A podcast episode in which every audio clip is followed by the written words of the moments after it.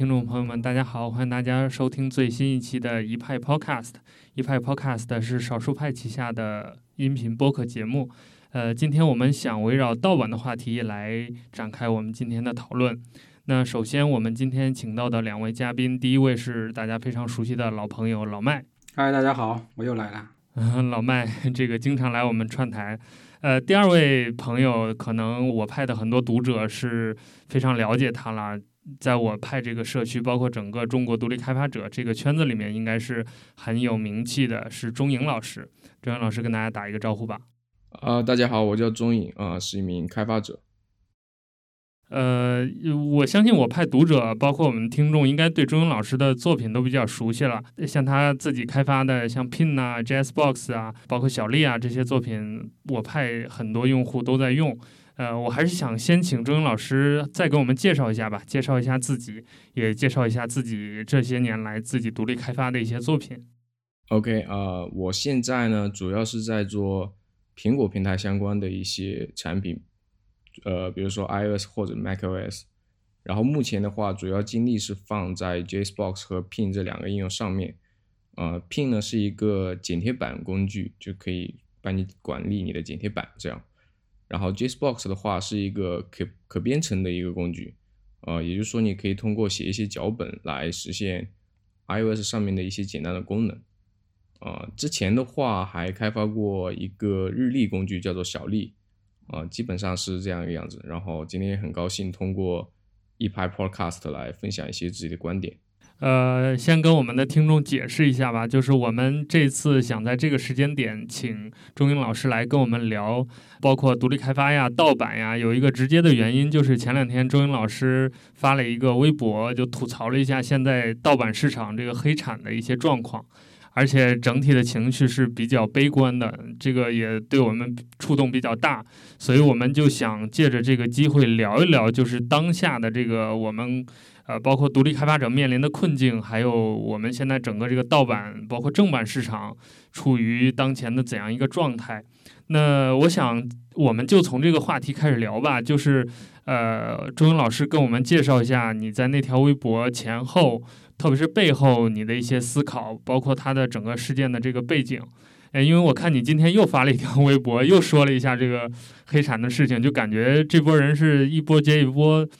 呃，源源不断。所以跟我们很多不明真相的听众和读者，呃，介绍一下，就是现在这个盗版市场，这个黑产，它大概是一个怎样的状态？呃，OK，嗯，是这样子。首先，我一开始的时候其实并没有太在意这些事情，因为都是会有的嘛，这个大家都能够猜得到。啊，我开始在意这个事情是大概在今年年初的时候，啊，我开始有意识的去关注盗版的这样一些情况，到底有一些什么样子的类型，还有是被盗版的一个严重程度。那呃，直到今年年中的时候，大概四五月份、五六月份的样子吧，那我发现。被盗版的状况已经达到一个特别让人气愤的程度。那主要的一些侵侵犯的行为大概有三类。第一类是最常见的，也就是账号分享。比如说，我买了一个呃应用，但是我把我自己的 Apple ID 跟密码分享给别人，让一百个人、一千个人来用，这种是最常见的。更让人气愤的是呢，这其中做这种生意的有大公司的参与，比如说啊阿里旗下的 PP 助手。还有一些像是什么 iTool 什么之类的，我之前在跟他们沟通之前，经常都可以在他们的一些网站上或者是平台的 App 上面发现自己的应用。然后，当然他们还有一些企业签名的一些非法的一些安装。其实苹果的一些用户协议里面是有明确的规定，说这个 App 你只能安装在你自己可以控制的十台设备上面。但是苹果其实并没有对这个规则做任何。实质上的保护，也就导致在中国有非常严重的滥用。如果你去微信的微信平台去搜一些文章，搜 JSBox 的话，你可能搜出前十条全是账号分享的内容。然后第二类的话是一些非正规渠道的兑换码。那我们都知道，其实兑换码是有两种常规的渠道，一种是开发者可以生成兑换码，它的那个规模是小量的，是每个版本只能生成一百个，然后这一百个是用来做一些促销，比如说抽奖什么之类的这种用途的。另一种是，呃，任何一个 App Store 的用户都可以通过那个赠送的功能去生成一个兑换码，可以送给你的朋友。但是如果你去淘宝去搜的话，你却可以搜到一些非常低价格的兑换码。然后这些兑换码呢，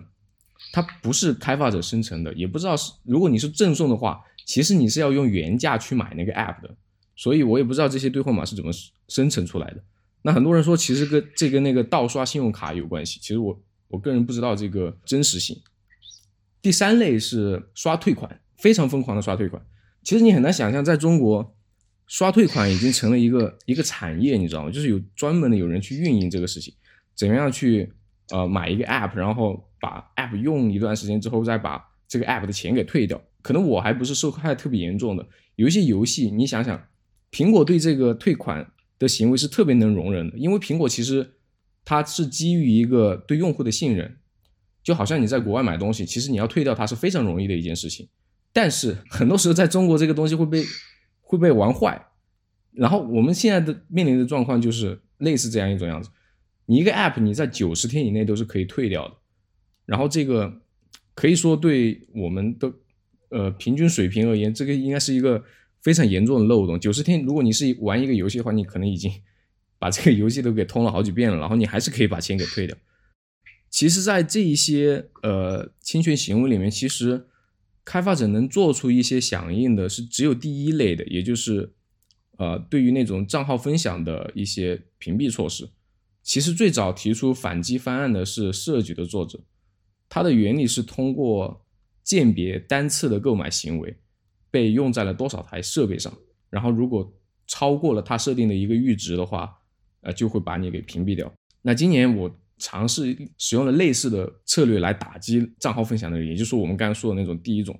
疯狂的分享自己的那个账号给别人的人，那并且引起了黑产的人严重的反击。然后其实那段时间我的服务器是有被做黑产的人攻击了好几次的。啊，所以他们现在已经猖獗到，就是说你如果不从他，他还要倒过来搞你的这种程度了，是吧？就是这种，就是这么猖狂的程度。所以其实有时候，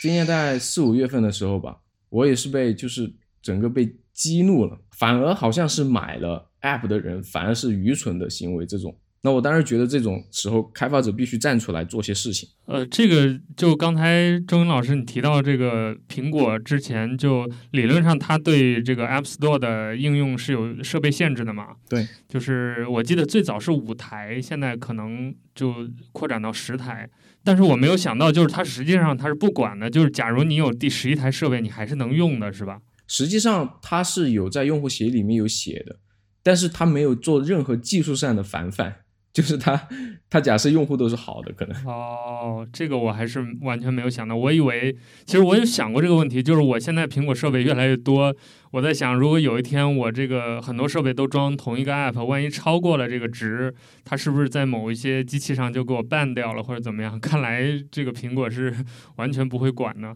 对，其实你现在的话，你哪怕你登录到一百台，你不会发生任何事情。哦，怪不得账号分享这么猖獗。其实我之前在淘宝上能搜到这些东西，就有时候你搜任何一个 app，应该说就是都能看到这种账号分享，几块钱就所谓的买到这个 app。完了，我当时还在想，这种账号分享，他弄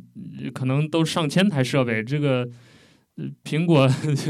居然完全没有。对你这个东西，你要不说，其实我也没没想到会有这么严重。我现在在那个公众号里边再搜一搜里边。搜那个 JS Box，确实基本上这一屏总共四五条，总共至少至少有两条是这个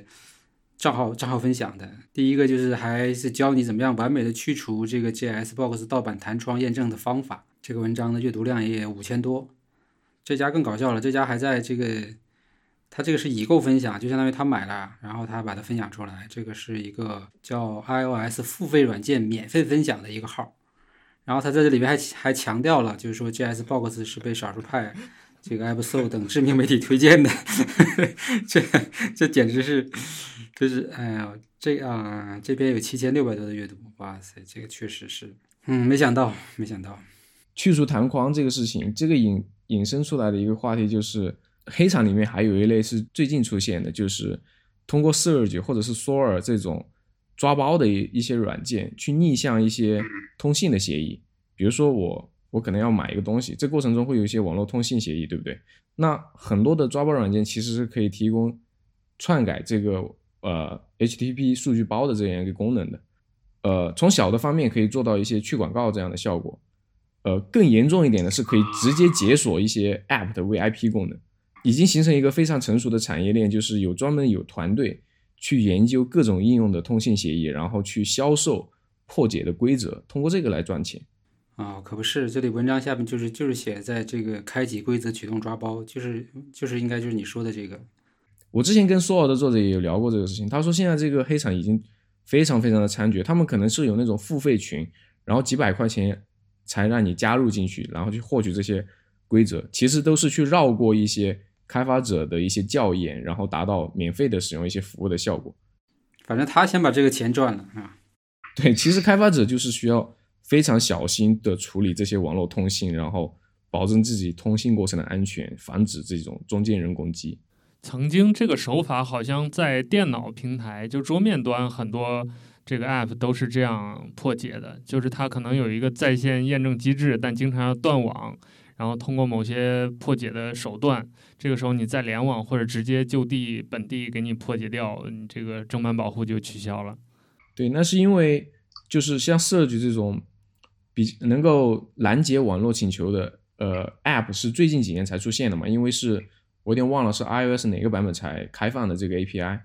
然后现在的话是有很成熟的一些方案了，而且像 Surge 跟 Soar，你呃大部分时候我们还是用来做调试用，但是有有一些他们已经就是有几个 App 它出来就是为了去给你做那个篡改数据包用的。他们之前的那个群里我其实有混进去过。然后我发现他们聊的所有内容都是破解，没有任 任何人去聊正常的怎么样去做调试，太惨了，太惨了，这个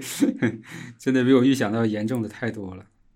那呃，周英老师，你有跟 Surge 的开发者聊吗？就是他现在他那套呃盗版的保护机制，他等于说自己又在这个苹果的激活的这套体系上又做了一套自己的东西嘛？等于是一个双保险，那你觉得他现在这个状态怎么样呢？能起到比较有效的防盗版的效果吗？呃，其实 Surge 在二点零的时候，它用的防盗版就已经是还蛮好的。它现在最新的版本我没有再去研究它到底是用了一个用了一些什么样子的方案了，但是我我估计 Surge 的反盗版效果应该是最好的。但是它好像是现在你可以有，你可以生成一个码是可以不需要通过 App Store 的。付费是不是？我有点忘了。嗯，它好像是可以外部购买，类似于兑换的这种。这个我其实有点担心，说苹果会不会注意到这个事情，然后觉得它在绕过 IAP 什么的，所以我其实并没有去采用类似的一些方案。目前来说，那你现在在产品上有采取过哪些防盗版的努力，或者做过哪些功课呢？这个说了会不会被黑产利用啊？怎么说呢？其实我觉得这个事情很有意思的一个事情。首先，我就是刚刚刚说了嘛，有禁掉那种分享账号特别多的，但是其实会发现一个问题，就是说，当我把他们禁掉之后，很多人会觉得说，有些人他明明就是用分享的，在我这段观察时间里面，有些人明明就是用分享的，但他因为我提之前提供了一个反馈的反馈的入口嘛，就是说，如果你觉得我这个是判断有误的话，你可以反馈，但是这个观察下来的结果就非常的有意思，因为很多人会说，哎，我就是被你误伤掉了。但是其实查下来的结果，没有一个人是被误伤掉的，这个非常的尴尬，你知道吗？这个确实是没讲到，因为，呃，我觉得少数派也做了这么多年，从一二年就开始推正版的产品，然后我们也看着我们自己的用户在这个评论里边去转变嘛，因为有些人原来是在论坛里边、社区里面去搜寻盗版，然后被我们的这个文章。或者说我们这么这么多年的影响转变成了正版用户，这两年呢，我也没有关注说，因为其他的一些网网络上的论坛其实都已经没什么动静了嘛，包括像像微风这些，可能也都逐渐的销声匿迹了。但是没想到，其实是反而还在这个新的平台，比如像微信啊、微博，其实我也没看到，对吧？但是像微信这种偏向于有点这种封闭的，呃，这种平台上面，其实这种盗版反而还还还更恶劣了。而且这个水平也在提高，这个我也真的是没想到。所以我昨天跟尼克在聊这个事情的过程中，我还觉得我说，为什么这个中大会会这么这这这么这么愤怒啊？因为我觉得好像这两年在盗版这个事情上没有以前那么严重了。那事实其实远不是我们表面看的那么简单。其实刚刚聊到微信，我觉得这是一个蛮有意思的话题，就是我觉得国内现在这些大厂商并没有大公司吧，或者说应该起表率作用的公司，并没有参与到打击这些非法行为，就仅仅是一些开发者在做一些反击。如因为你要知道，如果是微信它不封掉这些做盗版、做非法内容的账号的话，仅仅是靠我们自己举报是没有什么用处的。呃，包括淘宝上面它不下架这些一看就知道是不正确的商品的话，那开发者的力量其实是非常有限的。其实有很多朋友都有在淘宝上卖过数字商品，对不对？那大家都知道这是多么难的一件事情，很容易被淘宝淘宝搞掉的。但是偏偏到了盗版这种行为，那我基本上我试过很多次举报，淘宝也好，还是微信也好，很少很少看到他们会封掉那个人的账号，或者哪怕只是下架那个商品，都很少看到。对这个事儿，其实我我我我还可以说一下我们的关于付费内容盗版的经验，因为当时其实，在淘宝上是出现了一个，在那个淘宝网淘宝开店卖我们这个盗版付费内容的，它类似于就是把这个。呃，文字图片爬过去之后，可能做成了一个这个 PDF 啊，或者什么之类的。然后我们当时就去找这个淘宝投诉，就流程就是很复杂。然后，呃，反正要提交这个提交那个，然后反正按照流程去提交完之后，其实是没有用的，就是他可能还需要你什么版版权、著作权之类的这些东西。但现实其实没有。但是呢，那一单子呢，最后还是被我们搞定了。当然。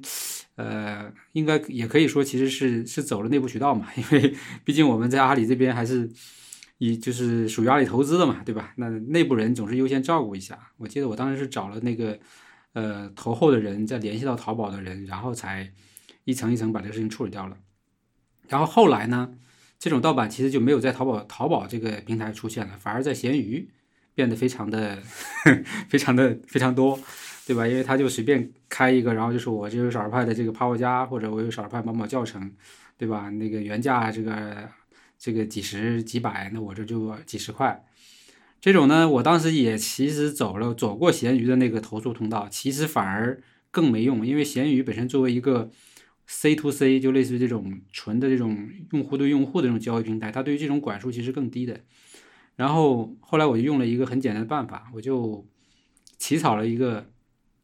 比较比较这个严厉的一个呃呃怎么说呢？就是一段话啊，就是说你这个事情已经在侵犯我们的权益，我们已经取证，并且这个已经在律师那边备案，对吧？要求他二十四小时内必须下架删除产品啊，否则的话就会启动法律程序。其实当然了，其实其实是没有这那么多时间去扯扯这件事情，但是。竟然非常有奇效，就是我只要留了这个言，基本上都会被 都会关掉，就他自己都会下掉这个事情。后来呢，对，后来更有趣的是呢，呃，有一个我们的读者，然后他就有一段时间我可能没有去搜咸鱼了，然后他发现了这些问题，所以他现在变成了我们的一个专职清盗版的一个 一个一个一个相当于一个这个用户啊，然后每天就是用我那套文案去找，找到了之后就。留言留言之后那边就下架，反正现在至少我们在大平台上是比较少能看到说还有人在盗版我们的这些内容，因为毕竟我们本来内容就够小众了，对吧？其实从盗版的收益角度来讲也没有太大啊，但是我估计还有很多大量的可能包括类似于得到啊以及其他这些比较这受欢迎的内容或者大众化内容，可能盗的估计也是挺厉害的。这个其实跟 App 很相似嘛，就是。数字内容的侵权成本很低嘛，很容易就是可以被二次分享，这个本质上是蛮相似的事情。而且 JS Box 被侵犯侵权这么严重，我有点出乎意料。就是在我印象里头，能用这个东西的都是技术爱好者，就大家这个开发者团体自己就是干这个的，就 居然还在干这种事儿，就 让我觉得哪儿跟哪儿都不照。就是如果是一种大众消费，比如说游戏。或者是那种娱乐 app，什么摄影 app，这种是特有特别多的这个非技术用户在用的。那他们可能有的人，比如我见过很多不懂技术的用户，他确实不知道某某助手这种东西是怎么在给你装这个 app，他就觉得这个玩意儿方便，所以他就选择这个东西。那这个我觉得至少还是能理解，就是他这个行为是从哪儿来的。但是像这种搞技术的，大家都是同行，完了还在用盗版，还在盗别人的版，就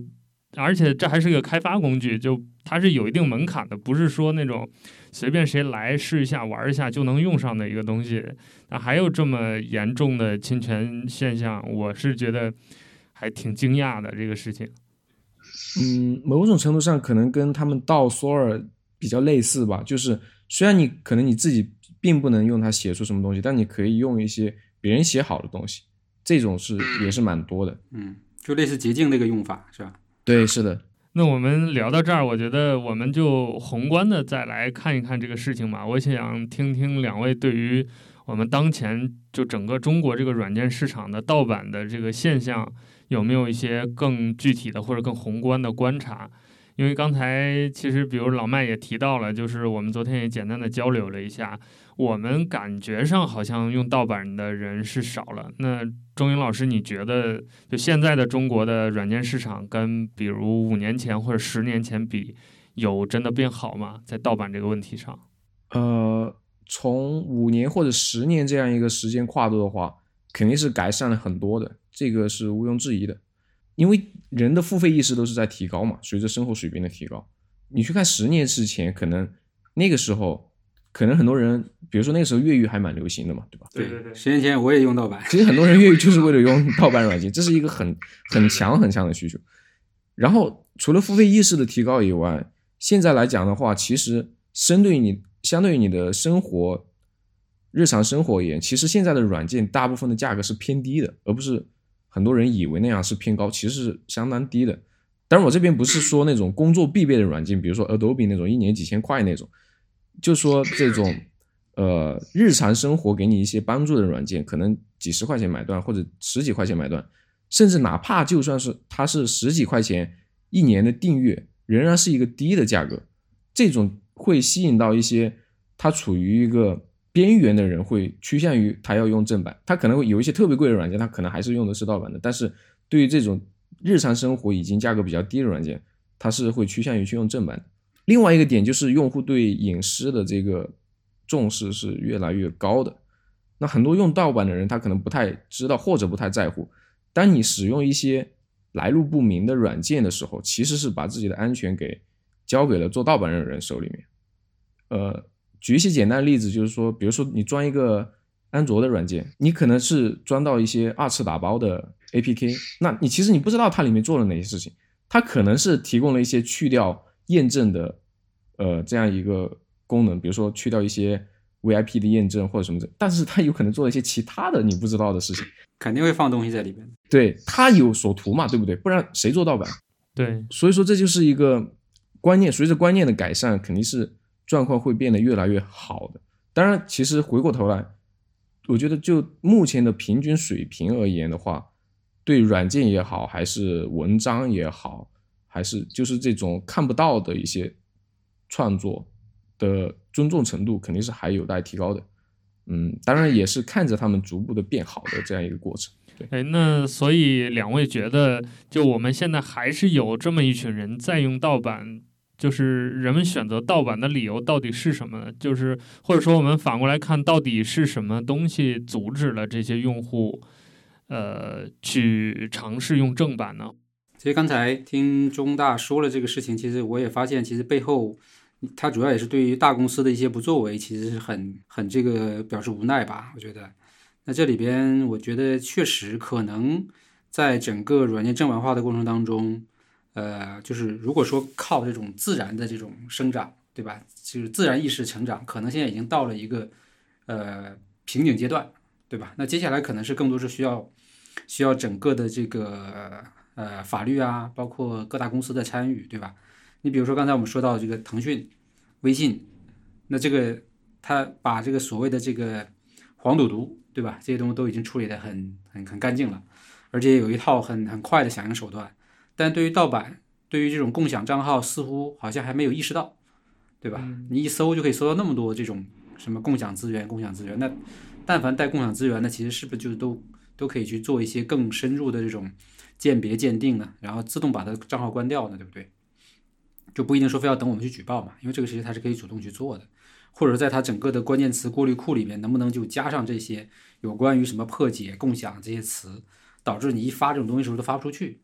对吧？那我觉得这个其实至少可以很好的去解决了整个传播过程中的一些一些漏洞吧，对吧？而且微信现在已经是变成了这么大的一个呃用户的平台，十个亿，对吧？那确实是我们为什么说我们看不到了，因为它都藏起来了。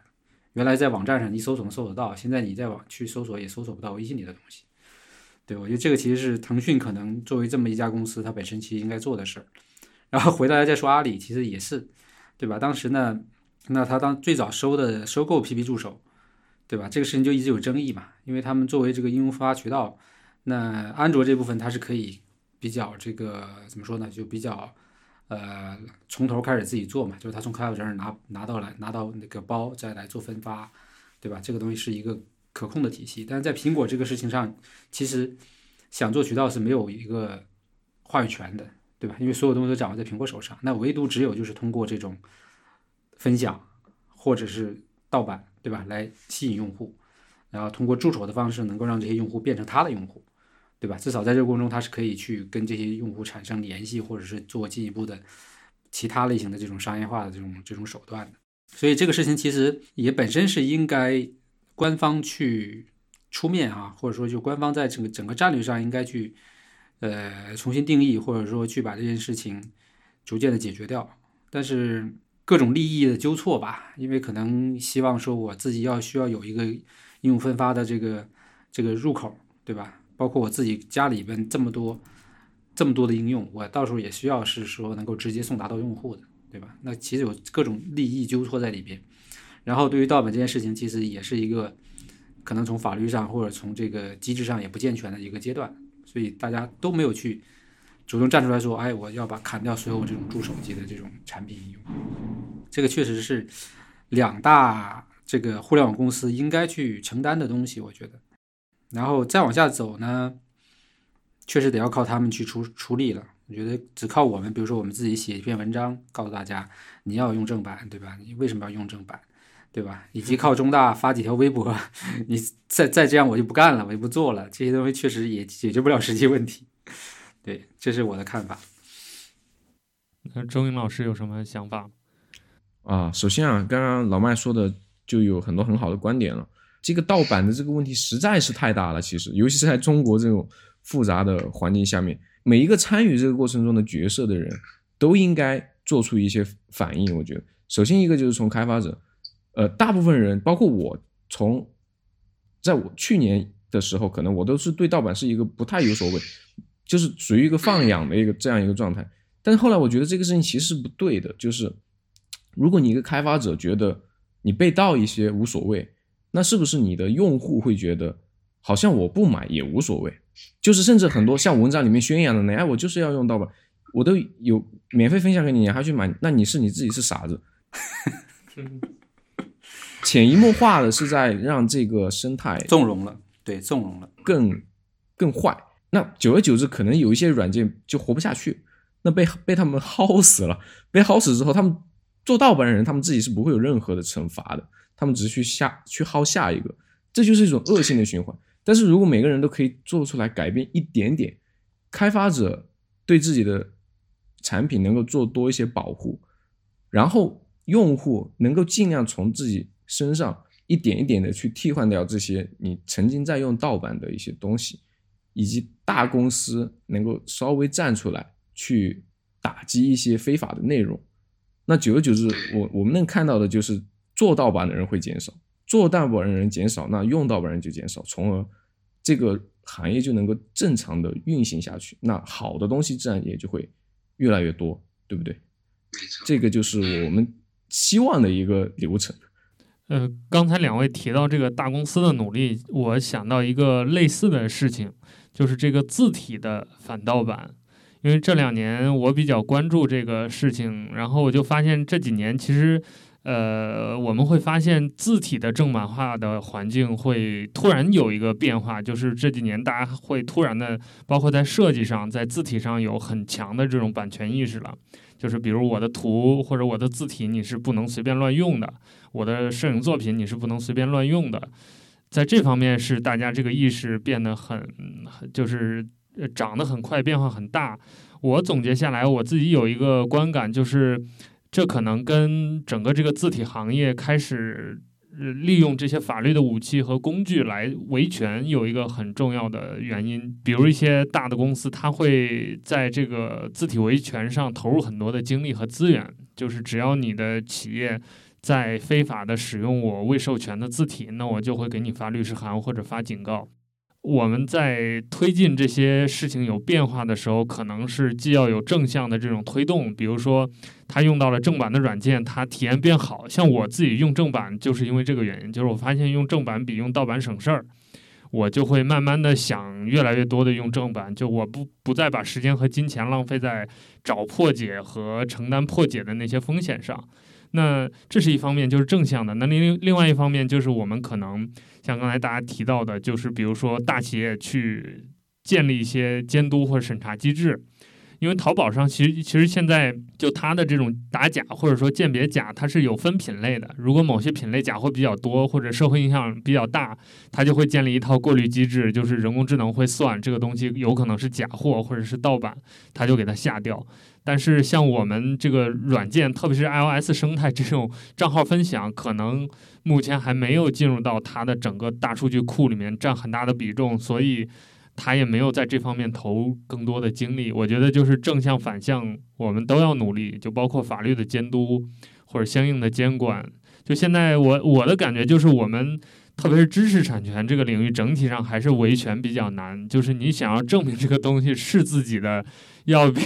证明就别人随便用要复杂的多。所以我觉得，就这可能，尤其是像周英老师这种独立开发者，可能就是自己一个人，就开发一个软件挣这点钱就够自己吃饭，那也没有精力和财力去投入什么找法律团队啊，或者类似法务啊这种天天监督啊盯着。所以我觉得这都给了这些黑产呀、盗版这个很大的空间。对，呃，刚刚提到字体那个，我刚刚你你说字体的时候，我自然就想到了，肯定是这其中法律起到了很强的作用。但是法律肯定是越来越完善的，但在这个过程中，其实相较于大一些的团队而言，独立开发绝对是一个弱势群体。这个我其实跟之前跟所有的作者也有聊过。他说他去跟那些助手的人谈的时候，那些助手的人都直接不理他，就说你你要么就告我，就这种态度，你知道吗？就是独立开发者其实没有太多精力去真的去做自己的维权，太难了，这方面就。所以其实我也在考虑这个事情，就是呃，因为我们现在也在做创计化的一个一个规划嘛，虽然创计化的事情本身也还是一个比较理想、比较初期的东西，但我是觉得未来有没有可能，就是比如说把一些开发者。呃，我们相当于结成一个联盟这样的一个概念，然后可能统一由我们少数派或者是，呃，就是就由我们少数派吧做这种类似于这种代言或者接入，比如说就由我们来负责跟这些呃盗版啊或者是相关的人去做谈判也好，或者说是由我们呃相当于我们就我们一起共用一个这种什么法务团队啊，去对这些。对我们这个联盟内的这些软件产生盗版行为的这些地这些人去做打击、做沟通，我觉得这是不是可能也是一种，呃，可以去考虑的方向？因为你说一个开发者请一个法务团队，这肯定不现实，对吧？但如果说我们有十个或者一百个，但大家共用一个法律团队，那我觉得这可能还是有可能达成的一个一个事情，对吧？是，我觉得这是特别好的一个想法，因为独立的开发者其实就是一。没有很多力量的，但是如果能够团结起来，包括其实我们独立开发者有时候发生什么事情，我们都是鼓励大家能够互相帮助，因为这个圈子就很小很小，一个人的力量是很 很微弱的。而且这个事情其实，在版权保护就文章的版权保护上是有先例的，就是有一段时间微信啊这些自媒体平台洗稿啊抄袭啊特别严重，后来就也诞生了一些这种。版权保护的组织，包括像头条，它微信公众号后来也推出来，就是它平台内部也会有这种版权机制，就是呃，会对这个情况有一些改善吧。而且我觉得它可能有一定的震慑作用，就是说我们比如开发者都加入了某一个维权联盟。那当这个搞黑产的、搞盗版的，他看到你这个 App 上打着这个 logo 的时候，他就会多想一想，他至少要考虑一下风险，比如说他会不会被诉，或者是类似的。我觉得这都是挺好的一个方向。对，我觉得这事儿可以再深入的考虑一下，因为之前在创计划里面，我更多想的是怎么呃帮开发者去做宣传，对吧？那这部分其实是我们少数派本身自有资源。完全是比较这个就是很很简单的一件事情，然后呢后边是想说怎么帮开发者变现，那包括去做这个推广啊，扩大用户群啊，包括也是在我们平台上也可以直接销售这些。那其实确实没有想到说维权这件事情上，以及这个跟盗版斗争这件事情上，我们还能做些什么事儿？我觉得其实可以可以纳进来一并考虑。比如说，呃，有很多开发者可能他自己没有公司，对吧？那他就是一个个人嘛。那是不是我们可以用一个公用的公司来去做这个一些版权的申请啊，一些著作权的申请，对吧？那这样的话就至少可以保证，当产生这种纠纷的时候，那至少我们是能拿得出这个法律文件的，对吧？然后呢，如果再大一点的话，那是不是有可能就是说，比如说少儿派，可能我们本身自己，我们也是可以去，我们自己本身可能有一些很多法律需求，那我们可能把这个法务的这个团队或能力，我们就相当于共享出来，对吧？如果说开发者有这个需求的，那我们可以去。共用一个法务团队，那这样的话，我觉得，呃，至少我觉得，嗯，会会会有一些作用吧，对吧？创计化其实老麦私下已经就谈过很多次了，而且这个相关的事情是应该说我派在二零年很重要的一个目标吧，一个努力的方向。所以这次跟周云老师沟通之后，又有了新的一些启发和思路，也是挺好的一个事情。嗯，不过刚才我们提到了一个挺有意思的点啊，我觉得我们接下来可以呃聊一聊，就是钟颖老师还有老麦，你们当初都是从什么状况下开始真正的可以说全面的使用正版软件，或者说意识到就真正的意识到盗版这个它是有问题的？就不管是从个人，比如像我就是觉得盗版麻烦，然后慢慢的用正版，还是说从宏观的，我觉得盗版这个在道德上。或者在宏观的对于开发者的利益上，呃，它它它是一个不好的事情，所以我用正版。这个转变的过程是怎样？我们先听听中文怎么说。我完全使用正版应该已经很很长很长时间，大概就是从我可能开始用 Mac 开始吧。主要的一个原因，其实我会发现花不了多少钱，其实，而且 主要还是有钱。因为因为 Mac 上面其实也不会像。像 Windows 那样，可能乱七八糟各种什么软件都有。其实你的需求也是缩紧了一部分，然后，并且我开始靠卖软件赚一些钱嘛，所以这个你就会陷入一个你觉得你自己要做一个知行合一的人这样一个状态，你不能做一个就是你说不通啊，你自己靠卖软件赚钱，然后你再用盗版软件，这个好像就有点背离一个说 非常说不过去。所以我我觉得每一个至少是你你做这一行，你不能又做又偷这个。这是非常怪的一件事情，而且就说到这个呃花多少钱这个事情，其实你会发现，其实比如说拿一拿一个最简单的例子，比如说很多开发者或者是设计师都要用的 Sketch 来说，它一年的订阅可能好像是九十九刀，对不对？啊，其实是非常便宜的一个，你去做这个投入，你你的产出完完全全可以覆盖掉，你会觉得就跟没花钱差不多。如果你把它当成你的生产工具。这样一个概念的话，你就会发现，嗯，根本就花不了多少钱。然后再加上自己又是做这个的，那当然再加上自己可能就是已经不需要再去，比如说你刚刚提到一个概念，就是啊，你会花很多时间去找一些盗版软件，或者是你要去承担用那个盗版软件的一些风险。那当你对这些的担忧超过你对钱的这个概念的时候，你就不会再用去盗版了。对我来说就是这样一个概念。那你之前有用过盗版没有？肯定用过盗版，在读书的时候谁都用过盗版的 VS Code，呃，都用都用过盗版的，呃，刚刚说错，不是 VS Code，Visual Studio 都用过盗版的 Photoshop，这个读书的时候很多人都干过的事情。对，而且据我所知，很多大学老师在讲课的时候，他比如要讲一个工具，先把下载链接丢给大家，就是让 同学们先都下之前还有那个 书上的那个。书上有有有本书，我忘了是叫什么名字，它里面有一部是安装一个软件，然后下一章就是怎么破解这个软件。啊，就是全民都没有意识，从教育层面就没有意识。不过这几年好像高校的这个正版化也在推进，就是很多学校都开始提供这个教育账号，就公共的账号，像 Adobe 的全家桶都很多高校可以免费下载什么的。这个也是，不过这个也是要靠学校啊，还有开发者啊，就是大的这些软件商去共同努力的。对，很多软件商现在已经开始在提供教育的优惠嘛，这也是一个特别好的点。就是如果你是教育账号的话，你可以享受一个优惠。当然，他们可能也会跟学校直接去谈合作，这样的话，所有的学生都可以用上正版。学校来付钱，对，嗯，啊，而且刚才周云老师提到一个点，我觉得还挺重要的。就我在跟一些朋友讲的时候，就是讲正版这个事儿的时候，我都会讲，就是你如果想。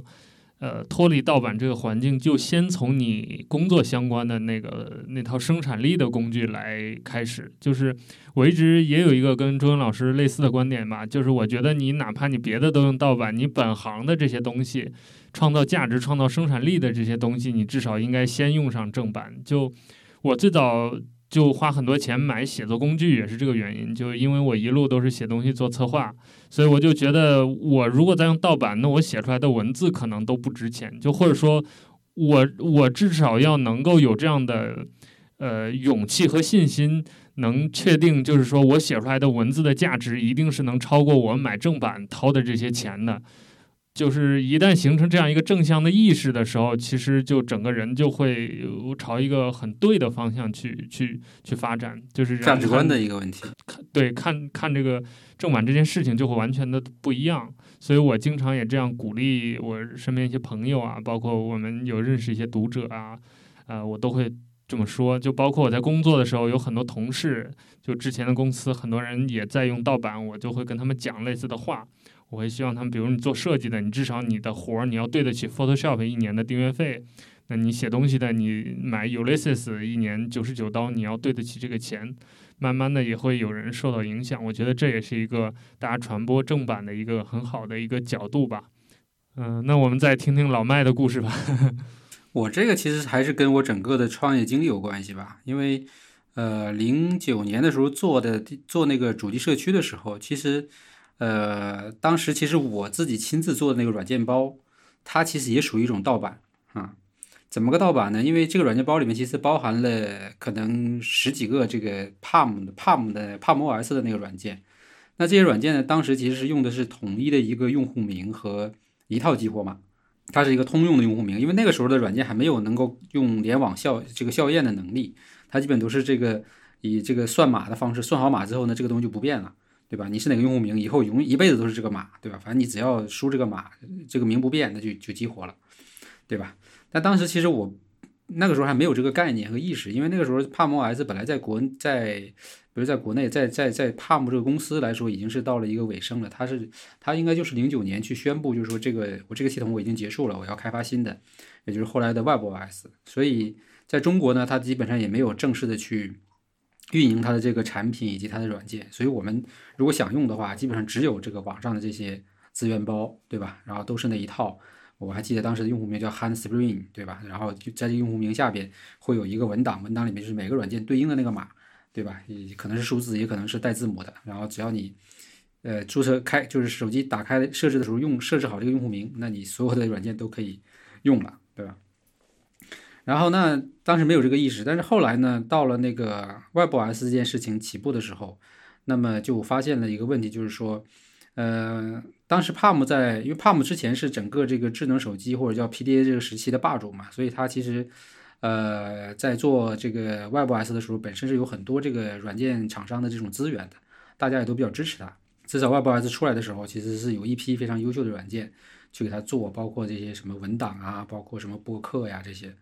但是因为 WebOS 这个平台或者这个系统本身的这个对于软件保护的问题，对吧？因为它本身是一个就是不像苹果这样的一个很封闭的一个系统，它其实是在这个叫 Java 虚拟机上面嫁接了一个 Web 的这样的一个系统，其实就是网页嘛。所以其实很容易被人家把这个软件从系统里边直接提取出来。你也可以理解为是叫反编译或者叫怎么样，反正就是很容易就可以考出来，只要你 root 机器之后就可以考出来。搞出来之后，你再复制到别的机器上面打个包，那那它就已经是激活状态了。所以这个时候就就会发现很很很很很要命的就是这个生态就没法往下走了，因为没有开发者再愿意为这个平台去开发更多或更好的软件，因为他投入的精力是没有任何收益的。所以那当然后边整个呃 Palm 把这个系统卖给了惠普，惠普也自己很作，对吧？那这个事儿就不了了之结束了。所以。那个时候我就开始有意识啊，我觉得原来说一个生态其实是必须要有商业这个东西在里边的一个呃持续的持续的这样的一个闭环才能够往下走的。所以后来其实我到了做主机社区末期的时候，应该就在二零一一年的时候，我自己利用论坛的那个系统搭了一个付费的应用的这么一个，你就理解为一个这个外部版的一个付费应用商店吧，对吧？那当时用户其实是以最简单的方式就是到我的平台上来去购买那个附件。啊，他先要充值金币，即充值到这个社区论坛里边，然后再用这个金币去购买那个附件。那这个附件其实就是开发者的那个开发出来的一个软件，但是我们当时也没有做太多的保护了，只是说那个时候因为已经没有人再去管这件事情了，当时留下来那几万用户只能在我这儿，对吧？去去用到的这些东西，而且我也一再强调，就是说大家要珍惜这这仅有的几个开发者，他们要是不做了，这个事情就彻底没有了。所以真的基本上很少有人再去传播它，因为当时我还做了一个很重要的事情，就是我把价格设得很低，都是一一块钱到五块钱之间。所以这个价格对于这些人来说，即使他是学生，他也没有任何消费压力，对吧？所以基本上还是能够保持一个比较良性的。当时给那些做输入法呀、做微博的那些开发者也分了，呃，我我记得从我手上也分了大几万块吧，反正至少对于他们的开发投入来说是有一个比较基本的这样的一个回报。所以再到后来，二零一二年做少儿派之后，那就很明确了。那我们就是那个时候，iOS 生态已经基本起来了嘛。所以那我们很明确了，那我们就是找最好的付费的这些产品去推荐，一一直到今天，对吧？包括后边为什么产生创计化这样的想法，然后也也一路在推进这个事儿，其实也是当年的那个也算是一个初心也好，或者说当年受当年的那个整个那个过程的一个影响。所以可能包括钟英老师也比较了解，就是我派这个环境。呃，相对是比较好的，就是大家已经很自然的形成一种意识吧。就是我们在讨论的时候，盗版这个东西是不在我们讨论的话题范围内的。就是我们呃技巧也好，心得也好，软件分享也好，都是基于我们是最终要买这个东西的。包括我们在写类似 App 评测的时候，也都会跟大家跟大家讲的都是这个东西值不值得买，或者有哪些功能点值得我们付费。或者是这个内购、订阅等等这些商业模式，它能不能对得起这个软软件的价值？就我们的讨论点已经不再如何破解呀、如何找资源啊这些。当然，也可能是因为我们在这个象牙塔里面待久了，就是完全没有意识到现在这个外面的世界还有很多黑暗的角落，还在有人搞黑产搞这么凶。因为我之前在淘宝上，比如搜到那些账号分享，我觉得也可能就是小股势力嘛，因为。我一直觉得这个东西三块五块的，它也挣不了什么大钱。但是它如果是这种，比如成千上万的 app，它全部都在搞这个集体化的这种破解，那我觉得这个量还是很恐怖的。就是无利不起早嘛。这些人既然愿意花心思，甚至背着这个风险做这个事情，他们应该还是有一定的利益在这里面的。所以在这个事儿上，我也突然想到，就是以前其实我们已经基本上不怎么讨论盗版这件事情了。然后，呃，但是我觉得接下来做内容过程中，可能还是要再做一些关于盗版的一些科普，以及类似于就像今天我们聊的这个事情，对吧？我们能够，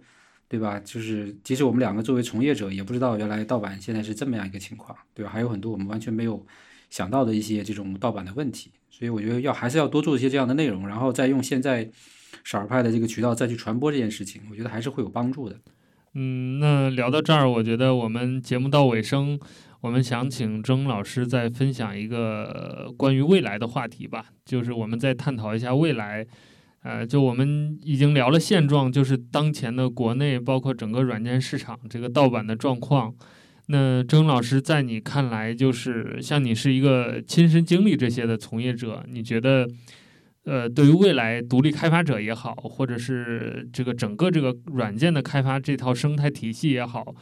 应该路往何方呢？就是我们在包括这几年，其实关于正版的讨论也有很多，就是比如订阅制，还有买断这些，就是如何实现开发者的商业利益的这个部分也有很多讨论。那加上我们今天讨论了很多。呃，另一个方向呢，就是如何打击盗版、维护我们这些开发者权益的这些事情。那你觉得在未来这个事情应该怎么看？路应该往哪个方向走呢？对，首先是不是真的不打算做了？也也没有到不打算做的程度。当然，这个要怎么走，其实这也是我我在思考的问题，因为这个其实很大的一个问题嘛。那我们不可能 不可能奢望说这个环境一下子就会可以改善到。很让开发者满意，让用户都满意，但是肯定是一个循序渐进的过程，就就好像我们刚刚提到订阅制这个概念一样，那可以很显然是订阅制现在的接受程度是非常的低的，哪怕是国外可能都还是属于低的这样一个状况，很多的应用在改了订阅制之后，那口碑都是直线下降，但是其实我是坚定认为订阅制就是未来的，为什么？因为早期的时候大家开发软件就是一个。你一个版本做个两三年，你可能就没有太多收入了。然后你要再去做一个新的版本，那个版本可能它不是可以直接升级上去的，而是说可以给你一个小的优惠，可以让你升级上去。这个的本质就是让你不断的去制造制造那种割裂的版本，然后老的那个版本的人，他如果不愿意升上来的话，他就失去维护了。这个是特别糟糕的一种事情。那订阅制可以解决这种问题，只是说订阅制也好，还是软件的价格也好。或者是盗版问题也好，呃，它是需要一个非常长的时间，让人的观念不断的去接受这些，呃，付费的内容，不断的接受这种软件创作，它才会慢慢的变好的一个事情。所以，其实我自己个人的看法是说，嗯，当我还有热情的时候，我可能就不断的去做一些尝试，比如说，呃，把软件更精确的定位给需要它的人。因为其实最近我们在聊盗版的过程中，也有一种论调，就是说，盗版的人他不是你的目标用户，所以他不会影响你的总体收入的。虽然我对这个看法是，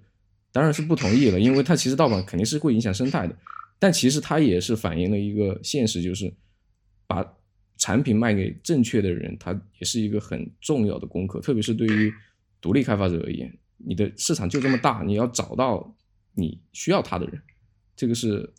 非常值得去投入的一件事情。另外一个就是可以把眼光看得更远一点，比如说研究一些国外用户的喜好，让你的产品不仅仅在国内有一个很好的知名度。对，所以国内撕的非常惨烈，但是国国外可能会有更好的一个市场，寻求一些在国外的机会，可能也是其中的一个方面。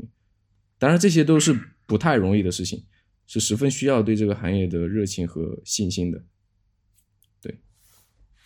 我觉得周文老师刚才说到很重要一个点啊，就是我们呃之前在讨论这个订阅制和买断制的时候，很多朋友容易忽略的一个点，就是之前很多这个买断制的支持者会觉得，我买断了这个东西，这个东西就属于我了，就是说哪怕你的开发者未来的版本不更新了，那这个东西我老版本还是可以用的。但刚才周云老师就提到一点，就是。其实，一个软件失去开发者的持续更新和维护，并不是一件好的事情。就不管是对于开发者来说，还是对于用户来说，都不是一件好的事情。所以，就是在我们思考这个哪一个商业模式更好的时候，我觉得我们可以站的角度更高一点，或者说看的这个维度更广一点。嗯，因为现在最近时间，这个就。自从这个订阅制诞生以来，或者说火起来之后，这个双方支持者吵架就不断嘛。我觉得，就是这当中的很很多矛盾，还是说可以有另外的角度，或者说更近距离的观察去调和它的。就是说，这两个不是那么尖锐对立的，因为我们最终的目标就是能够在用户和开发者我们两个群体都能共赢，就是有一套能够持续能让双方都。得到自己满意、想要的东西的这样一个呃健康的、良性的循环的生态里面，我觉得这是我们双方的目的。所以，呃，我我觉得就是我们听众也好，还有其他的朋友也好，如果有这方面的思考或者争执的话，可以换一个角度来思考这些问题。那我们再听一听老麦的观点吧。对于就作为一个媒体人，你觉得接下来对于整个这个开发者的生态？包括独立开发者，包括正版软件的运营，有什么想法？嗯，确实还是有挺多要做的事情吧。因为，呃，我们现在刚好是少派的定位呢，刚好是处于在跟呃用户跟平台的这样的一个衔接点。所以包括今年，包括就是新的一年里面在创计化这一块，我也希望能够呃更多的引入这些大平台的资源，因为呃独立开发者在大平台这一块呢，可能只有 Apple 还算是一个比较就是能够关注到这个独立开发者的诉求以及。能建立比较完完美生态这样的一个平台，像国内的其他的，比如说 OPPO 也好啊，或者是其他的这些安卓平台，其实都也不算是说，呃，特别的关注独立开发者。那大部分在排行榜上面的，或者说在被推荐的，也都是一些大厂的产品。所以这个东西，我觉得也还是有很大的这个衔接和改善的空间。所以我现在就基本上在做这些事情，因为。本身从从品牌的层面来说，我们在跟这些公司有更更多的这种深入合作。那其实我可以透过这些合作去穿透到他们的这些呃开发者的平台啊，或者开发者部门，然后跟他们去呃强调，就是说其实那个独立开发者还有很多价值，包括一些这个合作的点可以去挖掘。所以这个是我觉得是我需要衔接的。然后另外，呃，你说像推动这种大平台去怎么样去保护？呃，正版以及这个重视这种他们平台上的盗版问题这件事情呢，我觉得直接沟通估计是很难的，可能还是去多制造一些从舆论层面上的一些案例啊、内容啊，对吧？那可那毕竟来看少儿派的也还是有很多可能是阿里或者腾讯的相关的人，那大家可能至少内部会产生一点点这种讨论吧。我觉得这个其实是就是从。呃，资源对接，然后从内容的这种生产，对吧，都是可以去做一些调整的。另外就是说，呃呃，刚才我前面提到，就是我们尽量尝试的能够把把开发者，呃，聚在一块儿。因为现在我们基本上是先拉了一个群，对吧？然后大家有什么新的更新呢，我们都会有专人去负责，呃，做内容，对吧？然后给给相关的资源。但这个确实比较基础。那后边是不是能够再统筹一些这个？呃，联盟机制啊，对吧？包括共享的这些，呃，产权的注册保护以及这个法务团队啊，我这些都是可以去进一步的去思考的。然后我现在其实也在尝试说，希望这些大的公司能够愿意拨出一些资源，对吧？哪怕这些资源本身是投放给少儿派的，但是呢，呃，也可以说通过我的平台把它再单独的切出一块来，专门用来是给开发者。做这种支持的一些小的基金，对吧？比如说，那我们可能真的需要维权一次，可能算下来可能几千块钱、一万块钱也够了，对吧？那这个钱是不是我们可以通过第三方的这些资源来去平摊，对吧？减减轻开发者的压力，对吧？然后把这些东西做成一个一个的事件，去再反向的传播，呃，做这个整个这个大环境的影响。我觉得这里边其实还是有蛮多事情可以做的。然后，呃，我也尽力吧，因为毕竟。对于我们平台来说，我们现在也是，呃，刚刚过这个盈亏平衡点，对吧？刚刚小小有盈利，然后整个这个内容商业化的事情，其实也好，也有好多事情要做。所以对于独立开发这一块呢，我是就是在尽量的拿出更多的时间和精力去去推动这个事儿，对吧？所以也希望就是说能够听到这些的其他的开发者，大家可以更主动积极一些来去思考这个事儿。对吧？可能不不光是我一个人在这儿，叫那个剃头挑子一头热啊，在这儿呃，光在这理想主义。我觉得大家要一起来做一下这个事儿。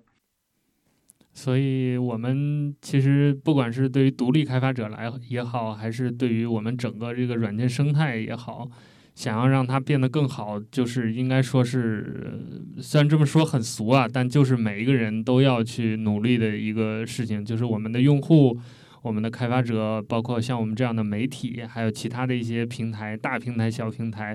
我们要共同的意识到这个正版的重要性，包括意识到整个生态的重要性，我们才有可能就是全社会的让大家意识到正版还有开发者的生存，它是很重要的一件事情。嗯。那在我们节目最后，我还想请钟英老师额外跟我们聊一聊，就是因为你一直都是以一个 iOS 或者一个苹果生态圈的独立开发者的这样一个形象出现的，包括你对这个生态比较了解，能不能跟我们讲一讲，就是你对这样一个平台，包括类似苹果这样的大的企业、大的平台，有哪些期待，或者说你觉得它还可以对我们整个软件生态有哪些能做得更好的地方？跟我们听众讲一讲。嗯，好的。啊，首先我，即便是呃有很多不满的地方也好，还是有很多值得改进地方也好，我依然认为苹果的生态是做的最好的。这个是我估计很多开发者也会这么认为。呃，就现在而言，其实苹果，我觉得对于开发者这一块，他做的不太好的一个点就是，你跟他沟通很难。就当你发生一些问题的时候，不管是我今年有一次被注销账号也好，还是这